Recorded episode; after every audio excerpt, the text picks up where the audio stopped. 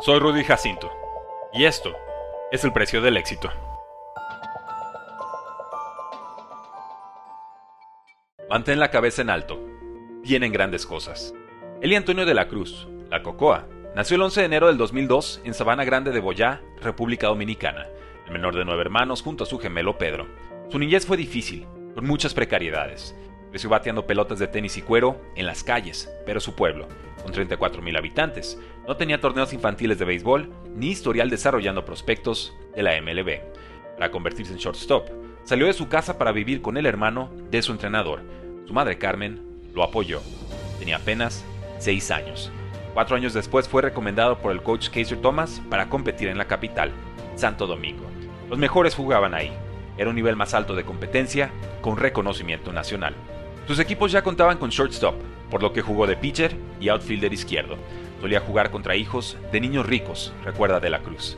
Tenían más recursos, equipo y oportunidad de ser vistos. En un torneo jugó tan bien que la familia Vilorio lo notó desde las gradas. Para su nuevo equipo, eligieron a De la Cruz, dándole guante, bat y un nuevo hogar. Me trataron como su hijo, me dieron todo. Les estoy agradecido. Vivir a una hora de casa lo desgastó.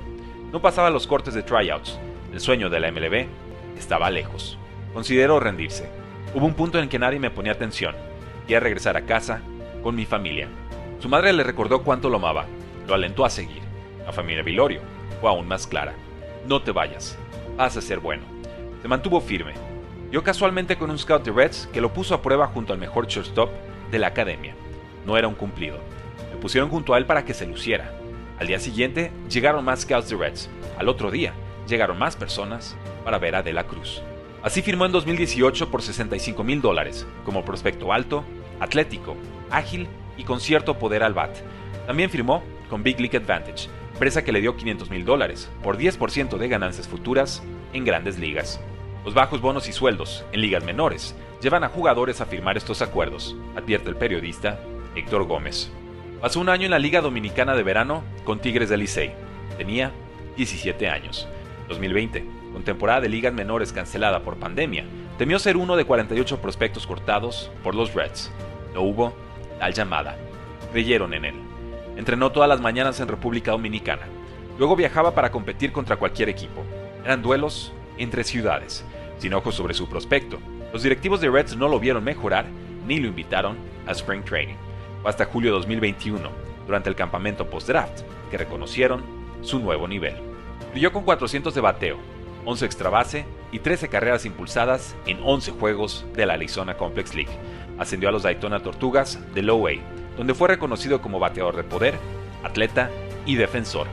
En 2022 pasó de prospecto top 100 a top 10 con los High A Dayton Dragons. Fue el primer jugador de ligas menores, desde George Springer, batear para 300 con al menos 25 home runs y 40 bases robadas. Noviembre de 2022 fue incluido en el roster de 40 jugadores para protegerlo del draft de regla 5. Inició 2023 con los Louisville Bats de AAA. Se vio aún mejor. Fue comparado con Ken Griffey Jr., Barry Bonds, Eric Davis, Alex Rodríguez y Fernando Tatis Jr. El 6 de junio llegó a grandes ligas tras lesión de Nick Senzel. Nunca he visto mejor corredor, tanto poder, ni brazo tan fuerte, dijo su compañero Joey Votto. Como bateador ambidiestro con las 5 herramientas y velocidad inigualable, ayudó a ganar 13 de sus primeros 17 partidos. En junio 7, conectó su primer home run. Fue de 458 pies. Junio 23, batió el ciclo. En julio 8, robó segunda, tercera y home en un mismo inning. En julio 16, rompió el récord de asistencia en lanzamiento desde infield, con 97.9 millas por hora. En agosto 22, corrió todas las bases en 15.3 segundos, récord de la MLB. Me gané esta oportunidad. Me divierto lo más posible. Quiero que todos sepan lo bueno que soy, donde quiera que vaya. También sueña con llegar al Salón de la Fama por su madre. Quiero darle todo. Por ella. Estoy aquí.